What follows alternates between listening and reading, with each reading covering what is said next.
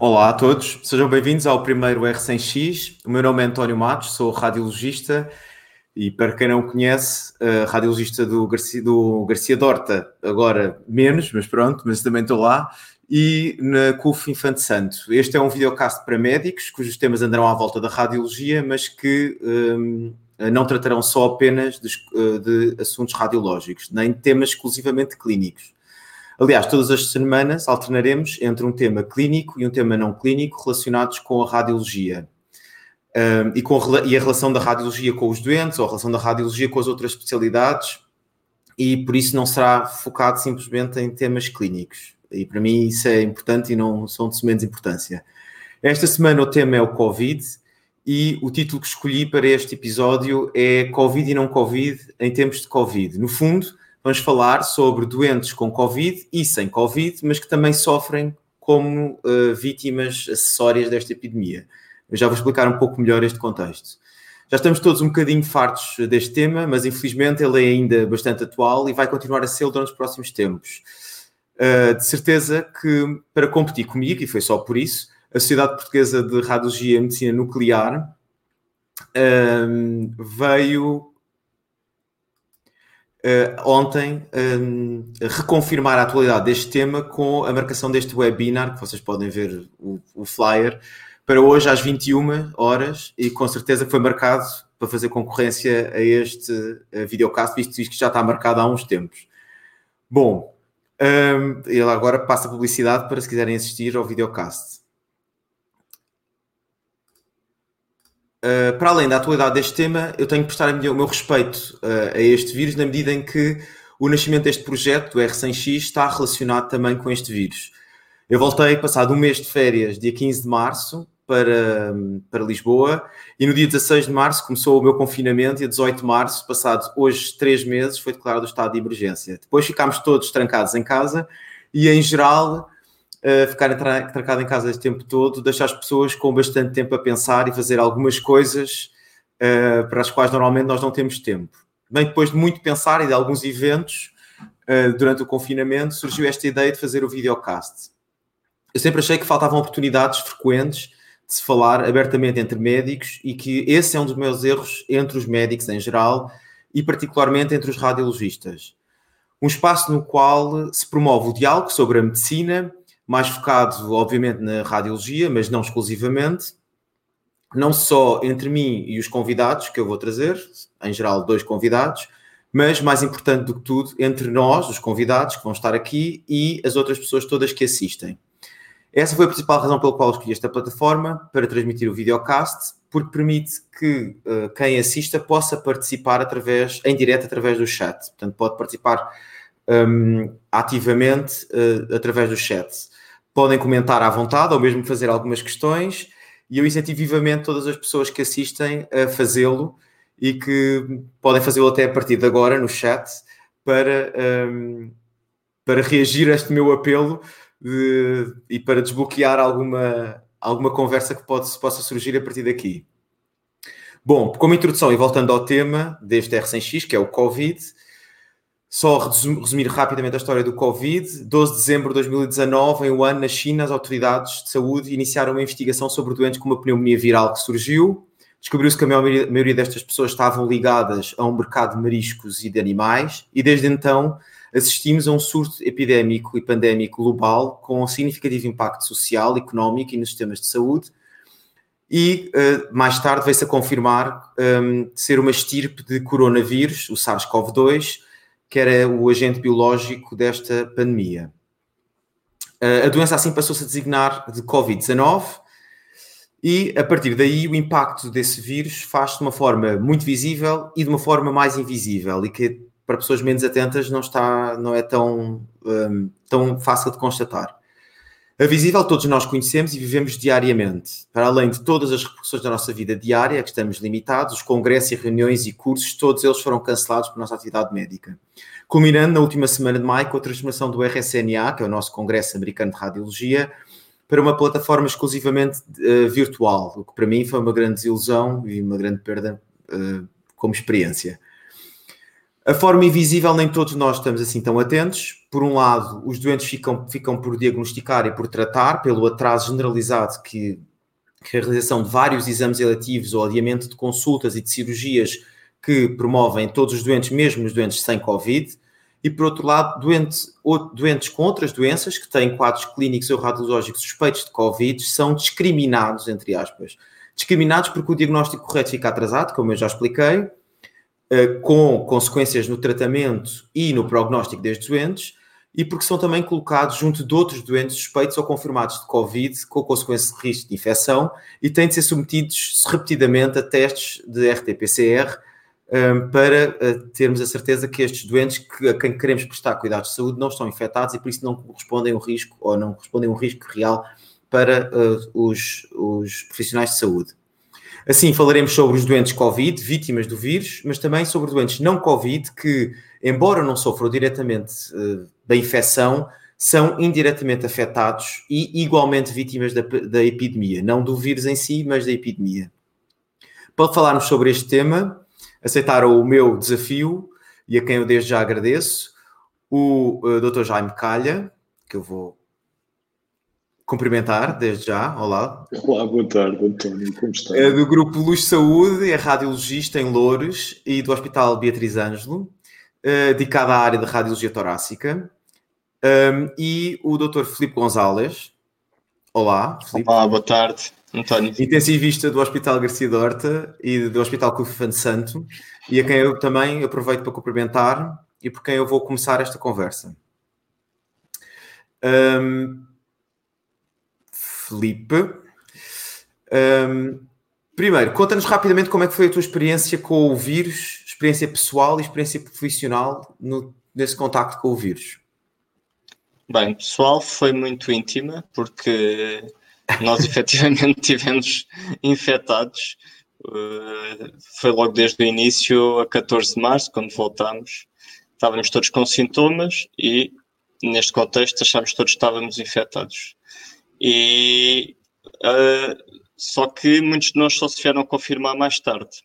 Eu fiz logo os testes, mal cheguei, fiz, fiz duas RT-PCRs que foram negativas uh, e por isso fui, uh, fui trabalhar ao final dos 14 dias. Uh, depois outras pessoas deram positivas só ao final dos 14 dias e já tendo um teste positivo, negativo previamente. eu continuei a fazer mais testes e continuei a dar negativo e mais tarde ainda uh, aventurei-me em serologias uh, que foram igualmente negativas. Eu estou muito é. frustrado nós tivemos, com o meu sistema imunológico.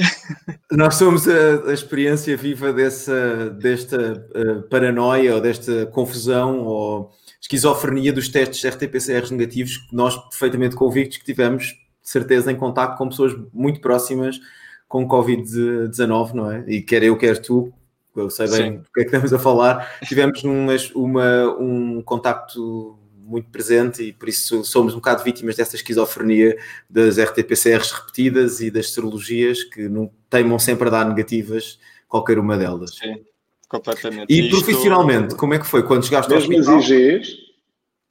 Mesmo as IGEs? IGMs, falta só IGA. Bom, mas entretanto, é... no, chegaste ao hospital, depois no mês de férias, e o hospital estava completamente diferente, não é? Tal como eu. Sim, sim. Uh, para já na quarentena não foi assim tão, tão suave como poderia ter sido. Acho que a maior parte de nós estávamos, estava um bocadinho dividida entre tentar ser o mais proativo possível ou nunca mais vou ter um período tão descansado uh, na minha vida como este e se calhar muitos de nós a, a, a, optou por uma, uma, atitude mais proativa e tive sempre envolvido nos protocolos do serviço para o tratamento do vírus, circuitos do hospital e, e também da, da, das escalas de urgência que tinham que ser adaptadas semanalmente. E quando cheguei estava tudo realmente muito diferente. Uma coisa boa é que o hospital estava vazio, é sempre bom trabalhar com menos pessoas. e, e apesar de estarmos muito menos pessoas, nós tínhamos, estávamos com uma carga muito maior de trabalho. Ou seja, nós para conseguirmos comportar uh, as adaptações do vírus, uh, tiveram que se criar três circuitos paralelos nos hospitais. Uh, uma delas era o circuito dos doentes que eram confirmadamente positivos. a outra era os doentes que são confirmadamente negativos e os suspeitos, que eram a maior parte deles ao início e que punham muitos problemas porque não podiam estar nem em contacto com os negativos nem com os positivos. Por isso, isso obriga-nos a três espaços físicos diferentes, com equipas uh, de urgência reforçadas, para conseguir fazer face a isto. Por isso, uh, a nossa carga horária era muito maior, uh, versus uma série de outros profissionais que estavam em casa, em teletrabalho ou ou de quarentena. nem isso, ou de quarentena, pronto. Mas pronto, não, não, não podemos condenar, não é? Não podemos fazer nada propriamente nesta altura. Não, claro, claro, mas é, no fundo é uma, houve uma, houve uma, Há uma discrepância grande, não é? significativa do, dos serviços e ao mesmo tempo com falta de pessoal, não é? Sim, e mesmo o teletrabalho era perverso, porque nós quando trazemos, estamos em casa, parece que é mais confortável, mas não há uma fronteira clara entre o nosso espaço profissional e o tempo, e o nosso tempo pessoal e, e, e físico, ou seja, nós possivelmente até às 8 ou 9 da noite ou às vezes às 10, enquanto tivéssemos alguma coisa para fazer, continuávamos. E, era uma invasão muito grande do nosso espaço pessoal que antes se calhar acontecia menos. Doutor Calha, no, no, no vosso serviço de radiologia, uh, a adaptação também foi criada a estes espaços diferentes e a adaptação foi fácil de. Epá, de... A, minha experiência, a minha experiência é um bocadinho diferente, distinta da vossa, ou seja, eu não tive férias nessa fase. Por isso assistiu a tudo. Tal e qual, e fui assistindo a tudo paulatinamente. Eh, eu faço parte do grupo das pessoas que tiveram a percepção eh, quando isto começou, de que isto podia ter eh, impacto. E, portanto, comecei avidamente, comecei avidamente a ler tudo que, que era publicado, e para ver os webinars dos italianos, eh, para ler as coisas todas, a ler o que os ingleses estavam a começar a publicar, ainda muito baseado na experiência italiana, não é? as primeiras, as, a, a, primeira, a, o primeiro consenso, digamos assim, da BSTI acaba com uma série de imagens do Sverzlagi, não é? Com um agradecimento expresso ao Sverzlagi pela, por ele ter facultado as imagens a partir de Parma. Uh, pronto, e essa parte foi uma parte engraçada, muito, muito, muito trabalhosa, Pois, porque okay. era, o que, era o que vocês estavam a dizer, ou seja, era estar em casa, portanto foi parar, digamos, foi aterrar o hospital, ir para casa, mas ir para casa 100 horas, portanto ir para casa 100 horas, com o telefone constantemente a tocar, uh, ligue-se lá aqui e dê lá uma opinião sobre este tórax, o que é que acha disto, o que é que acha daquilo, mas eh, às horas mais disparatadas. Uh, Pronto, e aí a, fronteira das coisas, a fronteira das coisas esvaiu-se bastante. Hum, Sim, acaba por não ser, embora as pessoas pensem que o teletrabalho não é mais simples, acaba por ser bastante estressante, não é? Pronto, eu já eu não tinha experiência direta do teletrabalho, mas tenho uh, pessoas muito próximas de família que vivem, portanto, que trabalham normalmente num regime de teletrabalho-like.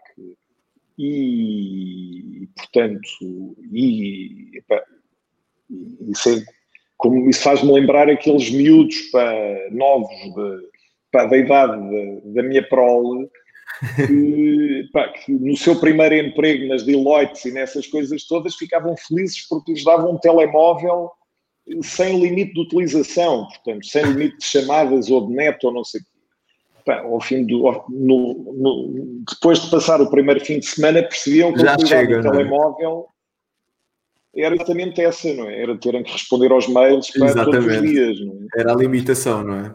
Aliás, pá, nessa geração, Sunday is New Monday, é? Porque eles ao domingo é começam, é a, eles ao domingo começam a joeirar. É isso mesmo. a ver o que é que há, o que é que caiu de mails e o que é que tem que ter pronto sinto... antes das 8 horas de segunda-feira. Eu sinto, eu sinto isso também, por acaso, é verdade.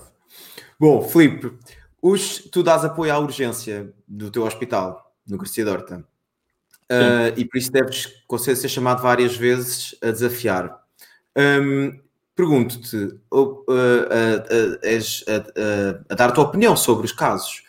Pergunto se, uh, além dos sintomas típicos que, tem, que, sabemos, que já conhecemos, que é tosse, febre e dispneia, que são sintomas associados à infecção, os sintomas exclusivamente gastrointestinais são existem, ok? Não é? Sabemos todos. Sim. Qual é a tua experiência com isso? Como é que, como é que achas que nós, especialmente na radiologia, nós uh, pedem-nos muito frequentemente por doentes com queixas gastrointestinais, ecografias, alguns exames que exigem um contacto, obviamente, quer dos técnicos, pessoas em tax ou ecografias, quer seja os radiologistas em contacto, um, exigem e pedem-nos esses exames com queixas gastrointestinais, mas nós sabemos que esses doentes às vezes podem, pode ser uma manifestação de, de SARS-CoV-2 ou não?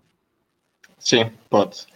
Esses doentes habitualmente entravam num circuito um bocadinho paralelo, Uh, não entravam pela triagem Covid, inicialmente, pelas, pelas, os casos de definição da DGS, uh, e acabavam por ser descobertos, uh, às vezes, 3, 5 a 7 dias mais tarde, que eram positivos porque não conseguiam chegar a nenhuma conclusão, e, dado que começava-se a adensar o número de casos e que aquilo era uma realidade um bocadinho mais próxima, os sintomas não respiratórios, e são muitas vezes aqueles casos que acabam por disseminar o caos dentro de um hospital porque houve um doente que teve a circular para um hospital durante 5 ou 7 dias.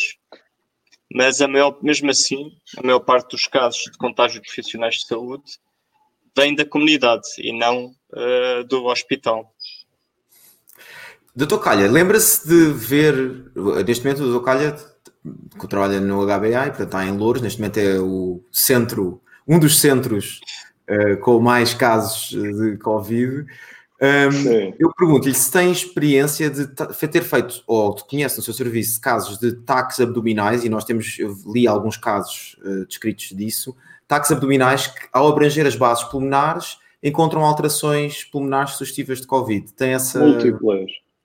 Múltiplas, múltiplas. Doentes, múltiplas. E doentes sem queixas respiratórias e que são sim, apanhados. Sim, sim, sim, sim, sim, sim. Doentes sem queixas respiratórias. Mas, aliás, essa é uma das razões. É, eu acho que o peso da imagem, eu, se calhar é uma coisa que nós vamos falar daqui a pouco, não é? Mas é um vamos bocadinho tricky. É um bocadinho tricky porque. É, nós não nos podemos esquecer que há, há uma série de casos que têm clínica e têm zero alterações de imagem no período inicial, e o inverso também é verdadeiro, ou seja, isso que o António está a dizer. Isso é uma das coisas que nós definimos ab início, que era ao fazer tomografia abdominal e pélvica, digamos assim, entrar um bocadinho mais pelo tórax, exatamente para passar a ter por sistema uma leitura das bases pulmonares, até porque nós sabemos, desde as descrições iniciais, que o Covid, as manifestações pulmonares do Covid têm predileção por topografias periféricas e inferiores. Uhum. Portanto, abrangendo, digamos assim, a metade inferior do pulmão, pá, nós estaríamos a cobrir uma percentagem muito, muito, muito significativa dos campos pulmonares passíveis de terem, terem tradução de imagem. E, são, e houve vários casos uh, de. Aliás, não só no HBA, como, como na luz. Portanto, surgiram doentes que apareciam com, com queixas. Sim, com outras queixas interrogada, Exato. cólica biliar interrogada, não sei o quê. E depois a base eh, pulmonar mostrava achados sugestivos. Deviam ter saído aquilo tinha achados típicos, portanto, CV, CT1, portanto, típicos, Exato. típicos, segundo, porque nós, nós adotámos a nós adotámos para efeitos práticos a, a classificação sugerida pelos ingleses, é? que depois, aliás, o colégio, aliás, eu ainda, ainda participei pontualmente nisso, de, de alguma colaboração na, na definição das, eh, das recomendações que o Colégio emitiu. Uhum. Uh, pronto, e que no fundo foi uma adaptação da, das normas sugeridas pelos ingleses, e casos típicos, exato. Okay. Sem manifestações, ou sem queixas respiratórias assumidas, digamos assim. Filipe, do, nas, dos doentes que tu, vocês internam, isto era uma questão que eu tinha aqui e o tempo urge, de facto, já, estamos, já vamos em 20 minutos disto. O, o, passarmos rapidamente a, assuntos que me, que me interessavam falar. Uma das coisas que me interessava falar era o papel da ecografia torácica que vocês têm feito na, na unidade de cuidados intensivos. A minha pergunta é se você, para que fim é que vocês a usam um, e que experiência é que tu tens com essas uh, ecografias? Nós lá no hospital começamos com um protocolo muito cedo de ecografia torácica e ecocardiografia eh, na unidade e depois com outro grupo de pessoas eh, eh, nas enfermarias Covid também. E estamos neste momento com um projeto financiado com a FCT. Uh, e a nossa intenção seria um bocadinho ver uh, todas as alterações uh, que é possível observar na ecografia torácica desde o início e ao longo da sua evolução até à cura eventual do doente. E, e se bem que a nossa ideia será num futuro algumas únicas ou um conjunto de alterações com uma elevada probabilidade, nos possam indicar mais este diagnóstico em relação ao outro ou que outro diagnóstico presente possa excluir este. Ok, então vocês usam, estão a usar a ecografia para, como pista diagnóstica, não como seguimento, não como estratégia de ajuste de terapêutica, de terapêutica ventilatória, de ajustes de critérios ventilatórios, não assim, mas como, também como diagnóstico?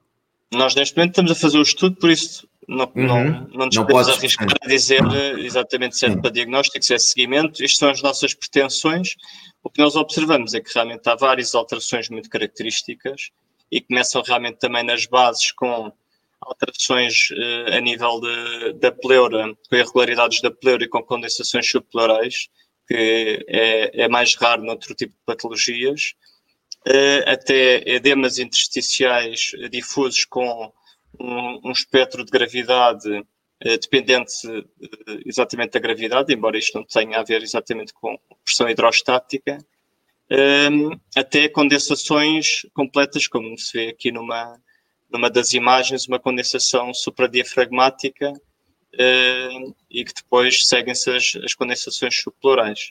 Por isso é um espectro okay. de doença muito longo e para além dos, dos padrões habituais que nós temos, que são os padrão, o padrão A, e o padrão B, o que se vê muito nestes doentes é que há um padrão que eh, parece só como se fosse uma zona foggy, eh, que não tem nem linhas A, nem linhas B, mas parece estar ah, tudo okay. esbatido. É como se fosse linhas B todas juntas. Exatamente. Uh, mas tu, com cinzento mais, den mais As linhas B são estas, só para quem não sabe, linhas Exatamente. B são estas linhas que vemos aqui, não é? As B são esses, cometas, esses cometas que, que, surgem desde a pleura e vêm até ao fundo da imagem. E o, e o, que, o que nós temos visto é realmente esta zona homogénea de um cinzento mais escuro que não define linhas uh, nenhumas e que se acompanha ao largo de todo, de todo o, a evolução da doença. Ok. E pronto, claro que quando nós temos um pleural... Vocês não usam isto para controle da, da, doença também. Okay. Nós vamos até aos 15 a 28 dias. Nós, isto, faz, isto, faz isto, como radiologista, faz-me alguma confusão na medida, e o Dr. Calha se calhar pode falar um bocadinho sobre isto também, um, e na medida em que um, uma, tec, uma, uma técnica tão dependente do observador e quer interobservador, quer intraobservador, ou seja, eu avaliar hoje ou avaliar amanhã, ou outra pessoa venha avaliar por mim, não é? que é essencial que, eu, que isto, uma técnica seja assim, seja avaliável por outra pessoa, seja usada para controle. Não sei se eu me estou a fazer entender, ou seja, comparar o exame de hoje para amanhã e para depois da manhã, especialmente neste tipo de patologias cuja evolução faz de facto rapidamente, hum, faz-me alguma confusão. Não sei qual é a tua experiência, qual é a tua impressão sobre isso. Uh, ou seja, neste momento nós não estamos a fazer isto com seguimento com, e não temos intervenção terapêutica nem modificação do, do protocolo nisto. baseado nisto. Ou seja, nós queremos ver o que é que encontramos, uh, juntamente com os raios tórax que os dentes fazem e eventualmente TAC, com o apoio da radiologia também para termos uma descrição válida e externa uh, das radiografias torácicas e para contar com a variabilidade inter e intraobservador, vamos também uh, fazer avaliações uh, uh, várias avaliações vão ser feitas por duas pessoas e depois repetidamente para contar com essa variabilidade. Okay. E só depois de ultrapassar esse cutoff dessa variabilidade é que podemos ter algum significado no, nos nossos achados. Ok. Tudo Calha, quer comentar? Epa, uh, o, meu, o, meu, comentário é um bocadinho, é um bocadinho cético. Uh, é um bocadinho cético, mas nem é cético apenas, nem é cético especificamente para a ecografia. É cético para a imagem toda, no geral. Ou seja, uh, eu acho que estes achados, todos que nós andamos a descrever, salvaguardando algumas formas já perfeitamente estruturadas e já com alguma gravidade, digamos assim, e duas ou três coisas, bem, todas juntas, são muito sugestivas de SARS-CoV-2, eh, são bastante inespecíficos. Ou seja, uma coisa é o contexto pandémico que vivemos. Eh, e este período primaveril barra caminhando para o estival. Isso é, Outra isso coisa, é um papel, esse papel da radiologia é um papel bom para começarmos a discutir. Sim. Outra coisa é o que é que vai acontecer quando chegarmos a novembro, por exemplo. E tiver tudo misturado, não é? Exato. Quando, começar, quando começarem os surtos gripais. Uh, epá, porque parte destas coisas são claramente indistinguíveis. Ou seja, eu fiz ecografia, eu fiz ecografia torácica eu trabalhei muitos anos, portanto, eu antes de, antes de Lourdes abrir, fiz toda a minha vida no Polido Valente. Polido Valente, perdoe-me a, expressão, é, era a catedral do, do tórax luso. É, portanto, mesmo que não gostasse muito daquilo, quase por contágio, acabava por, por viver naquele ambiente, acabava por, por estar ligado a isto. Uh, e aí nós fizemos algumas coisas de, de ecografia, pá, no, no derrame pleural, sobretudo. Pronto. Quando se passava da pleura visceral para dentro, ou havia consolidação, ou a coisa complicava-se um bocadinho. Sim, nós temos essa experiência também da pediatria, na verdade, porque pessoas que não Exato. estão muito ligadas ao tórax, quem faz pediatria, alguma pediatria tem essa, essa experiência Pronto. da A ecografia é semiologicamente limitada, sobretudo num território como o tórax, que tem ar, ou seja, o ar fisicamente é uma aberração no mundo da ecografia, não é? Porque é uma das coisas que é divergente daquele mainstream central e, portanto, faz aquelas reverberações brutais e aquelas reflexões quase que no, que no fundo são usados agora como, como ajuda. Tal e qual. Pois, está bem, mas com todos os verdade, eles deixavam... e mais pós-processamentos e mais pós-processamentos. E depois, portanto, Epá, é, objetivamente, objetivamente, portanto, qual é o gold standard diagnóstico neste momento? É RT-PCR, não é? Exato. Epá, e qual é que vai e qual é que se prevê que seja daqui a. Não, vai continuar a ser, não é? Vai continuar Exato. a ser. Portanto, vai ser. Mas eu acho, acho, acho, esse papel da radiologia muito interessante também de ser discutido, porque Não, eu... conforme, conforme o Dr. Calha também já tínhamos conversado antes, o Dr. Calha é da opinião, que eu também sou, que o papel da radiologia foi evoluindo à medida que isto que a pandemia ah, sim, se foi instalando, não é? Se, do, se no início o papel da radiologia havia, no diagnóstico era muito mais premente e muito mais importante, hoje em dia já se calhar é cada vez menor, não é? Pois, mas é que inicialmente nós sim, não nos podemos esquecer de duas coisas. É Inicialmente, mesmo. o acesso ao laboratório era muito limitado. Exatamente. Portanto, se fosse inicialmente no início verdadeiro, ou seja, na China, em Wuhan, fosse no início em Portugal, ou no início nos Estados Unidos, ou, Exatamente. ou em Inglaterra, ou penso que mesmo em Itália e, portanto, eh, cada qual agarrava-se àquilo que tinha. E havia aparelhos de raio-x espalhados pelos hospitais. E, portanto, nós começámos a ver uns achados, pá, isto é compatível com, isto é compatível com... Pá, e Exato. na falta de outra coisa avançava-se e...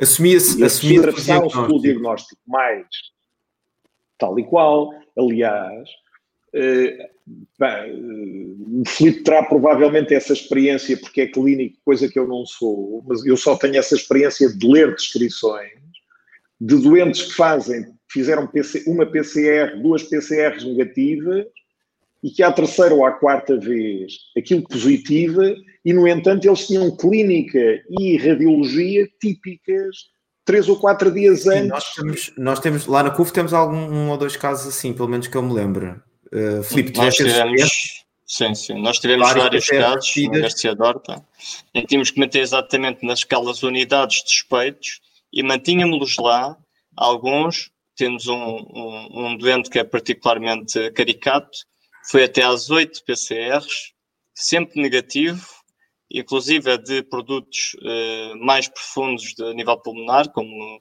como secreções brônquicas, cateteres protegidos, e, mas como ele tinha uma clínica típica, tinha imagiologias uh, muito características e tinha também familiares infectados, nós não levantávamos nunca isolamento e tratávamos como se fosse um doente Covid positivo okay.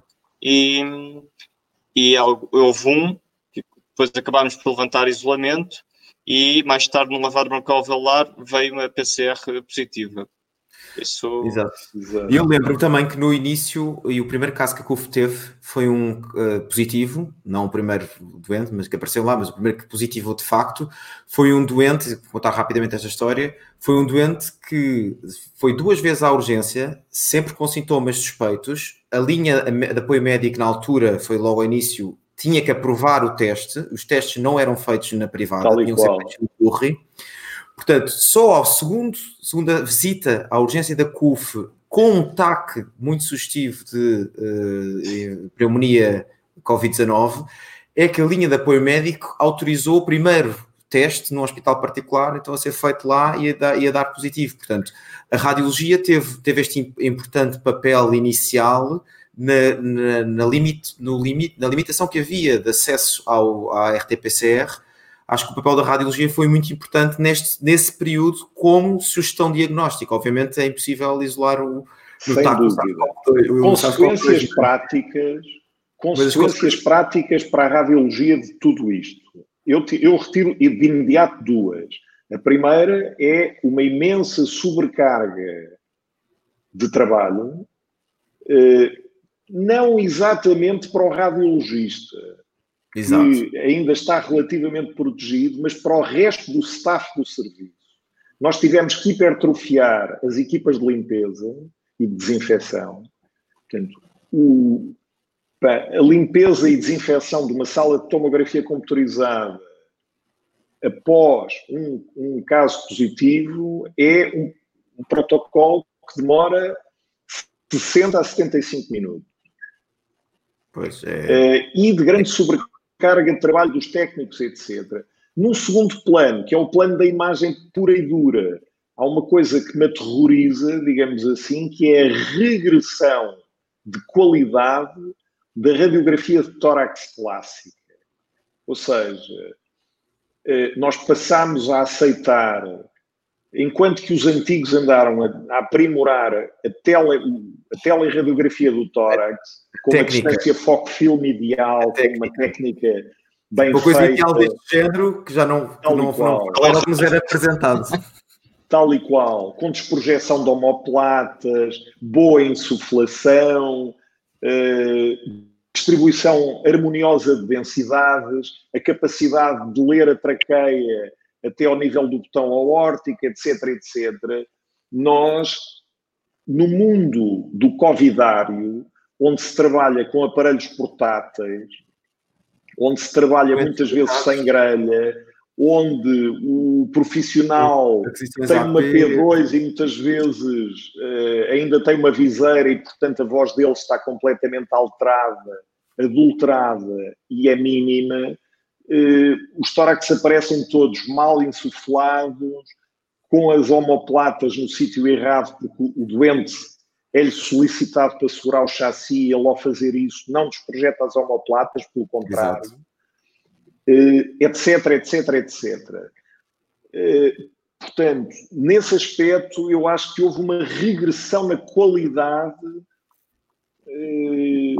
da informação que, que, se, que, se, pode extrair de um radiograma de tórax bem feito. Agora, em termos práticos e em termos uh, epá, de uma fase pandémica, não é? Onde há imensas pessoas a afluir à urgência uh, com um tipo de queixas muito parecido, obviamente que isto pode dar algum contributo. Mas eu penso que este contributo ao lá longo se, se vai tornar. Num primeiro tempo vai diminuir e depois irá eventualmente reganhar interesse daqui a uns tempos, quando nós entrarmos eh, nos foquinhos da guerrilha, não é? Okay. Ou seja, quando isto deixar de ser uma coisa pandémica. Sim, mais ou menos isolada. Exato. Estar a coexistir com outros agentes. Tal e qual. Ok, este é um daqueles radiogramas que nós gostaríamos que fossem possíveis fazer no Covidário e que não são. Tal e qual. é um radiograma em boas condições. E pronto, tem os achados típicos do, do Covid, não é? São estas opacidades periféricas de predomínio nas bases. Uh, só uma questão muito rápida para tocar. No, no HBA, eh, portanto, a maior parte dos hospitais públicos não, não relatava radiogramas de tórax. Uh, já. A minha pergunta é se no HBA como eu sei que aconteceu em alguns hospitais, se voltaram a, a relatar alguns radiogramas de tórax. Não, não foi alguns, foi todos. E ainda hoje o fazemos.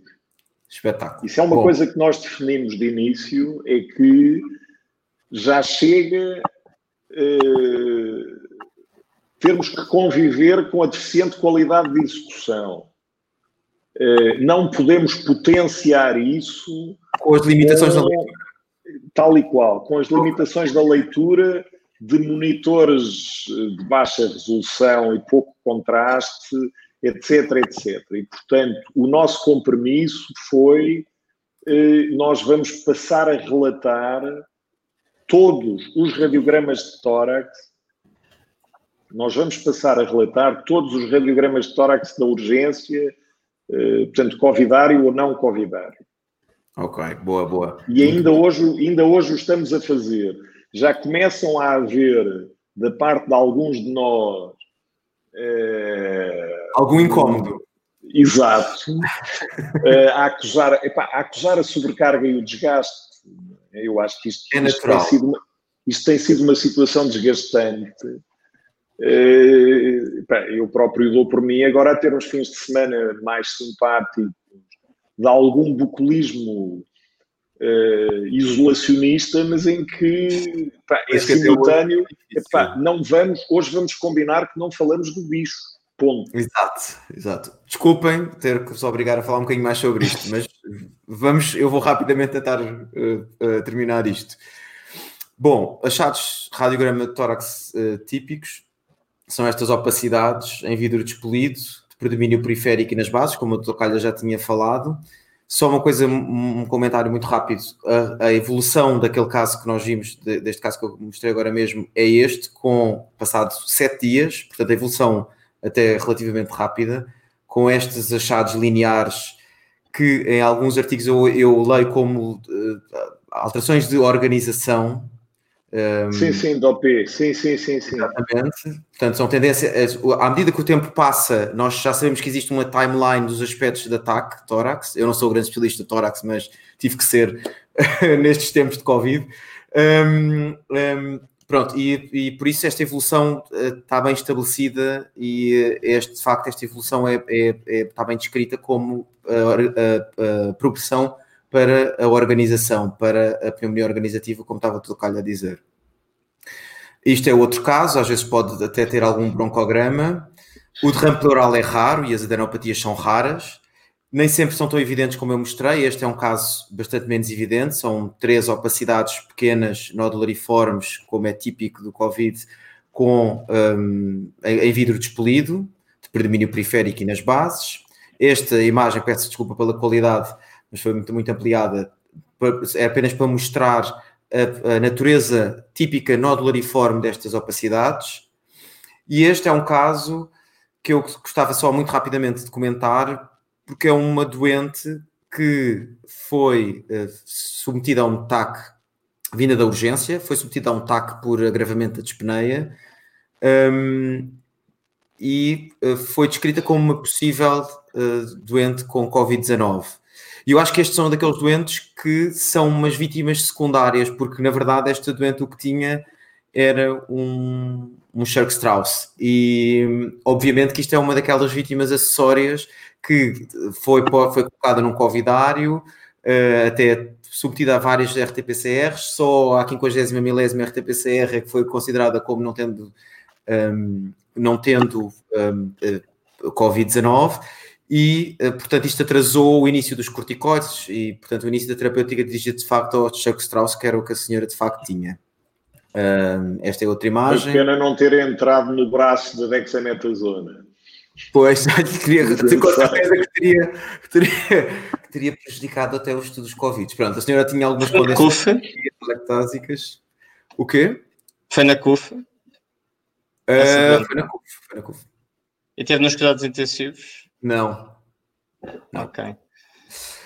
Uh, esta é uma outra eh, doença. O, o, protocolo de corticoides está, uh, pelo menos no Garcia Dorta, que foi, e começou a ser aplicado muito, muito cedo uh, nos doentes que tinham um, um agravamento de insuficiência respiratória hipoxémica, logo a partir de dois, passavam 2 litros para 4 litros por minuto de oxigênio por óculos nasais e começavam logo 0,5 mg a quilo. Isto foi um, um consenso que o hospital chegou entre várias pessoas achamos que dentro da evidência inexistente era um bom compromisso para os doentes e, e pronto, entre uma diminuição absoluta do número de casos e ehm, eventualmente algum efeito destes corticoides, nós tivemos uma diminuição franca dos casos graves. Mas pronto, não conseguimos discernir se, se é o efeito ou não, isto só claro. depois de incluindo num estudo como deve ser, claro. Não, com certeza, mas eh, pronto. Isto foi uma piada a propósito da questão Sim, do central, porque o Sherk é um dos diagnósticos que se estabeleceram de início como, como diferenciais clássicos em relação ao Covid, mas que é claro que numa situação de pandemia Uh, o Sherk Strauss faz o papel do Wally, não é? É onde é que está o Wally, porque... Obviamente, obviamente. Portanto, é uma coisa completamente isolada. Permita-me só já agora, já que estamos sim, sim, a falar claro. de coisas ainda não concluídas, que é haverá todo um mundo de alterações que eu acho que vão com certeza existir, que vão ser estudadas, alterações radiológicas, nomeadamente, sobretudo em relação aos doentes que estiveram em unidades de cuidados intensivos portanto, que estiveram em ventilações mecânicas prolongadas, em ECMOs, etc. Epá, porque isto das OPs deixa sequelas e os DEDs Isso deixam sequelas, outra pergunta etc, que eu queria dizer. Assim, estas alterações que nós, que eu, ou se tem, que experiência é que tem nos doentes que já viram, certas alterações que eu mostrei, que volto a mostrar, das OPs, se mais tarde, se qual é a sensação é que tem? Eu, dos poucos, de alguns casos que vejo a longo prazo, uh, há muitos deles que voltam de facto a ter um pulmão relativamente normal. Qual é a sua experiência na, na, na, no longo prazo destes doentes? Neste momento é zero. Longo prazo? longo prazo, claro. O médio prazo. Nós estamos, nós estamos a 18 de junho, portanto exato, passaram exato. três meses desde o início oficial é isso mesmo, é isso mesmo. em Portugal. Portanto, claro, claro. Não há, não há longo prazo, como é óbvio ainda. Não há, não há longo prazo. Eu tenho visto que eu alguns, ouço... pelo menos têm, têm alguma. Têm, voltam a, a, ter um pulmão mais ou menos normal. Eu ouço uns reportes, eu ouço uns reportes particulares, portanto não estruturados, de uhum. colegas uhum. que me dizem que Epá, o doente X, o doente tipo, tive um doente que está connosco, teve ventilado três semanas epá, e que agora, três meses depois, mantém algumas alterações. Tive um doente que teve em ECMO não sei quanto tempo e que. Epá, mas se calhar também ainda. Se calhar não tem ainda o tempo necessário para a primeira limpeza, digamos assim, Exato. assim, das alterações radiológicas. É? Okay. Nós sabemos que numa pneumonia adquirida na comunidade, numa PAC banal, Sim, as coisas... o tempo de resolução clínica não tem nada a ver com o tempo de resolução radiológica, que é duas a três vezes mais longo, é? Portanto, alterações com algum componente estrutural, com, pá, com fibroblastos, com vasculite, com isto, com aquilo, com o outro, não limpam assim. Claro, demora.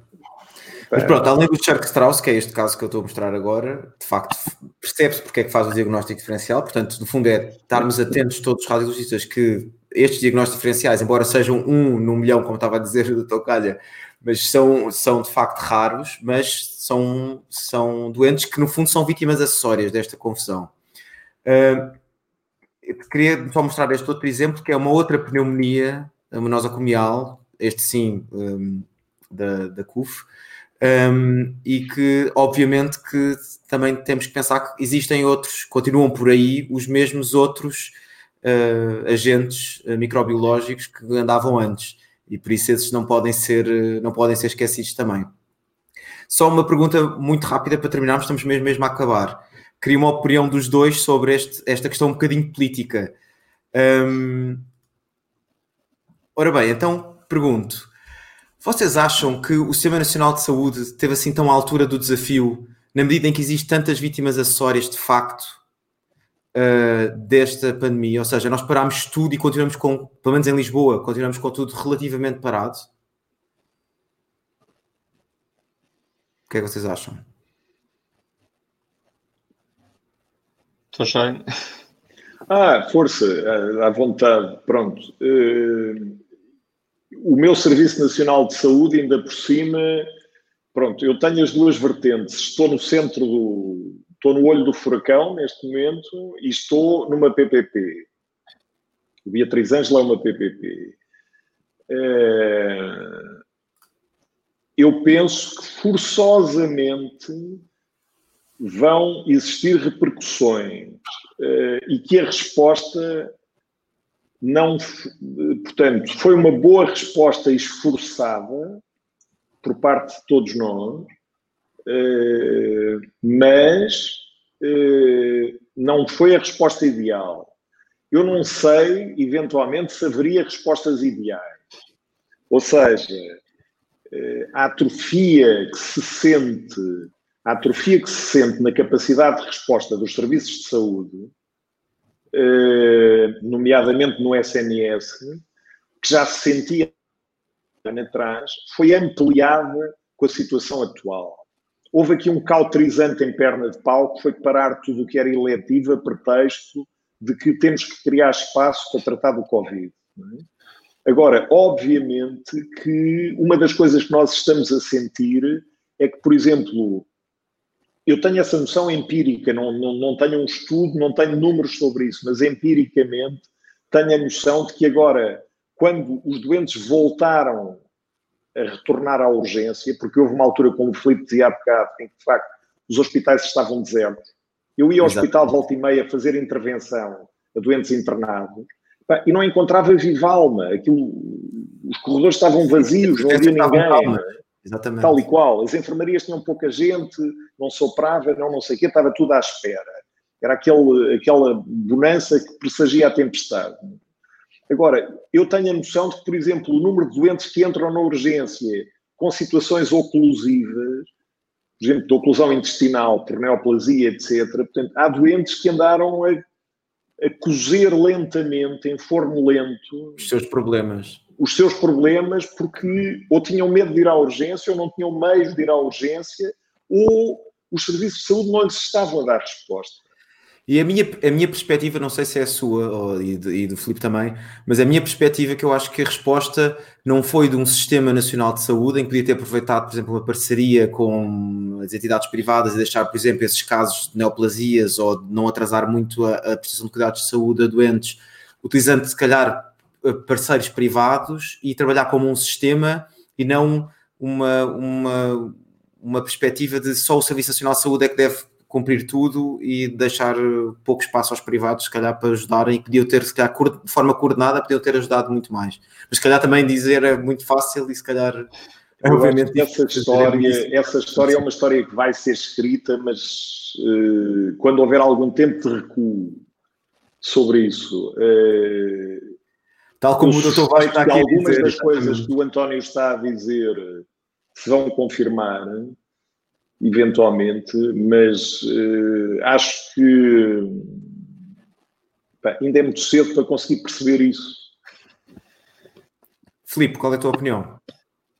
Bem, acho, acho que uh, na, na, fase hiperaguda, acho que tivemos uh, bem em termos de organização para receber aquilo que nós estávamos à espera que fosse uh, um tsunami Itália-like ou Madrid-like, né? E acho que nesse aspecto conseguimos munir-nos do, do, do, dos materiais e do espaço necessário para, para receber todos os doentes, porque os doentes não é só a carga de número de doentes, é toda a logística que eles implicam. Mas a verdade é que as antigas vias verdes, que são chamadas vias verdes porque são uh, situações emergentes, não podem desaparecer. Uhum. Mas a verdade é que os doentes não vinham. Por isso, os doentes que antes ativavam vias verdes, quer, uh, Sim, ADC, quer vias verdes coronário, Exato. Simplesmente não vinham. Não havia o doente, portanto, ou seja, o que Exatamente. a verde não aparece. Ou seja, não era por falta de recurso, é que o doente, os doentes não apareceram e os doentes que antes tinham situações hiperagudas ficaram em casa e nós não sabemos o que é que está a acontecer neste momento. Alguns provavelmente já estão a vir com situações arrastadas e já com uma lesão de órgão-alvo importante, mas é, não temos uma noção vai-se ampliar esta repercussão falamos muito dos oncológicos, mas eh, às vezes os cardiovasculares eh, matam mais. Não, como é, óbvio, como é óbvio. Não, a minha ideia era só, em relação aos oncológicos, era mais o apoio que podia ser dado, trabalhando como um, um ah, sistema sim, sim, todo, sim. completo, coordenando, se houvesse de facto uma coordenação entre o privado e o público e tentar eh, dizer, ok, vamos focar uma parte do nosso sistema como serviço no teu apoio ao Covid e se calhar o resto do sistema, por exemplo, os privados, isto é um exemplo, os privados podiam dar um apoio de facto à parte não do diagnóstico para que, para que, não, para que houvesse menos vítimas secundárias deste, desta pandemia. Eu também estou em pleno acordo e o estado de emergência foi, acho que foi parcialmente decretado com a intenção de eventualmente o Estado recrutar. ter que recrutar rapidamente os privados sem ter que estar a obedecer a, a grandes uh, contratualizações. Grandes, sim, grandes Mas eu acho que foi no sentido perverso, que era só se isto enchesse o suficiente, Exato, iriam então dotar os é privados para receber e não para fazer um circuito paralelo como deveria. Eu acho que foi no sistema, eu acho que foi no mesmo, foi nessa coisa perversa de só precisa dar apoio ao Covid e não a pensar em tudo o resto. Seja, não é pensar superior, é pensar só sobre o Covid. E como se viu na experiência da CUF, que eles disseram que, sim senhora, pode ser um, uma, uma, aí. pode ser uma, um hospital privado Covid e nós damos todo o apoio e pagamos todas as despesas, até a última, Ou não. últimas reportagens da, da, da, da, nossa Ministra da Saúde que disse que não, não, não, não, então, mas que, que situação é essa? É verdade, não, é verdade. A Infante Santos sofreu um bocadinho com essa Bom, Doutor Calha, Filipe Gonçalves, obrigado pela vossa participação. Desculpem eu ter atrasado tanto isto, claramente meia hora não é suficiente para estas conversas, eu vou ter que reestruturar o meu, o meu horário e agradeço a todas as pessoas que, que, que estavam, que assistiram e que participaram, quer ao Pedro Boto, quer ao Vasco Herédia, uh, pelos vossos comentários e bom, obrigado a todos e até à próxima quinta-feira. Obrigado, Filipe, obrigado, Dr. Jaime. Obrigado pelo obrigado. convite e parabéns pelo projeto. Obrigado, obrigado. Vamos ver, vamos ver, vamos ver. Não dá parabéns antes do tempo.